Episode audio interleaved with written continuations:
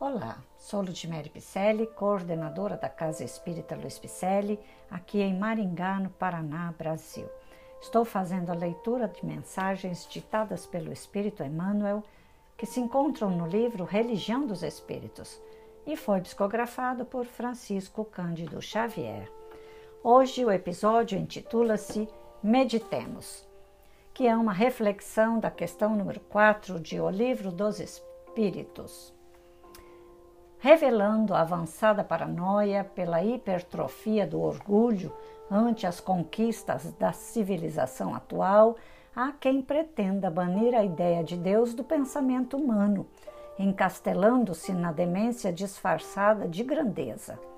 No torvo cometimento situam-se todos os mentores do ateísmo histórico e prático, notadamente entre os povos, polvos sequiosos de hegemonia e influência.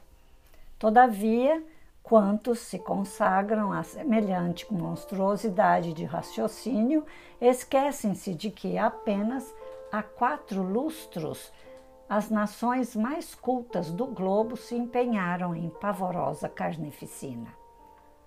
No prédio terrível, salientavam-se os países superalfabetizados do mundo, Bastaram, porém, simplesmente alguns meses de luta para que se rebaixassem à condição de feras, fazendo renhir as garras sangue sedentas e fulminando as aquisições do espírito com o objetivo de aniquilar a soberania da razão. Quanto acontece agora Dispunham todos eles de tratados que lhes salvaguardavam as instituições livres. Isso, no entanto, não impediu esquecessem os compromissos internacionais, arrasando cidades abertas e incendiando vilarejos pacíficos. Enfileiravam largas bibliotecas de ciências sociais em louvor da dignidade humana mas caíram como chacais sobre mulheres e crianças indefesas, cruentando populações inermes. Contavam com alevantado progresso da navegação marítima e com elevados princípios a lhes nortearem os movimentos, mas converteram os oceanos em teatros de pirataria e de sangue. Possuíam as mais nobres invenções, quais o avião e o rádio, o cinema e a grande imprensa, inclusive o domínio iniciante da energia nuclear. Contudo, mobilizaram todos esses recursos no assalto a lares e hospitais, escolas e templos. Nos campos reservados à concentração de prisioneiros, o envenenamento e o suplício da fome, a bestialidade e o assassínio foram considerados atos legais. Do sinistro balanço constaram milhões de cadáveres, milhões de mutilados, milhões de órfãos, milhões de feridos, milhões de desajustados. Não valeram descobertas da indústria, avanços da ciência, alturas filosóficas, ajustes políticos ou exaltações das letras. Tudo desceu às trevas da carnagem.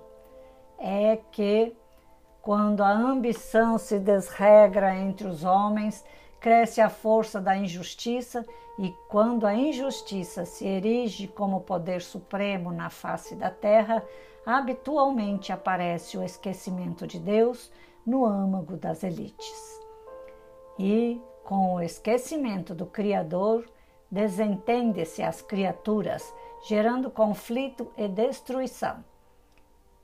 Entregue ao livre-arbítrio, nos recessos da própria alma, pode o homem olvidar a paternidade divina e escarnecer a ideia religiosa que lhe traça roteiro moral, mas tomba nos arrastamentos da irresponsabilidade e da delinquência pode, com ingratidão e crueldade, pregar à vida o desrespeito a Deus, mas a vida lhe responde com as trevas do caos. Pois é, meditemos.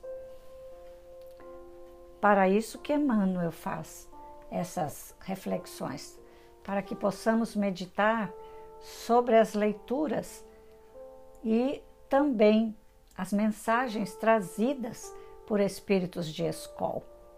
Livros, mensagens, também vídeos, palestras que estão sendo feitos, trazidos da espiritualidade até nós, para que coloquemos em nossa vida, em nosso caminhar, a doutrina reveladora e libertadora que é o Espiritismo Redivivo.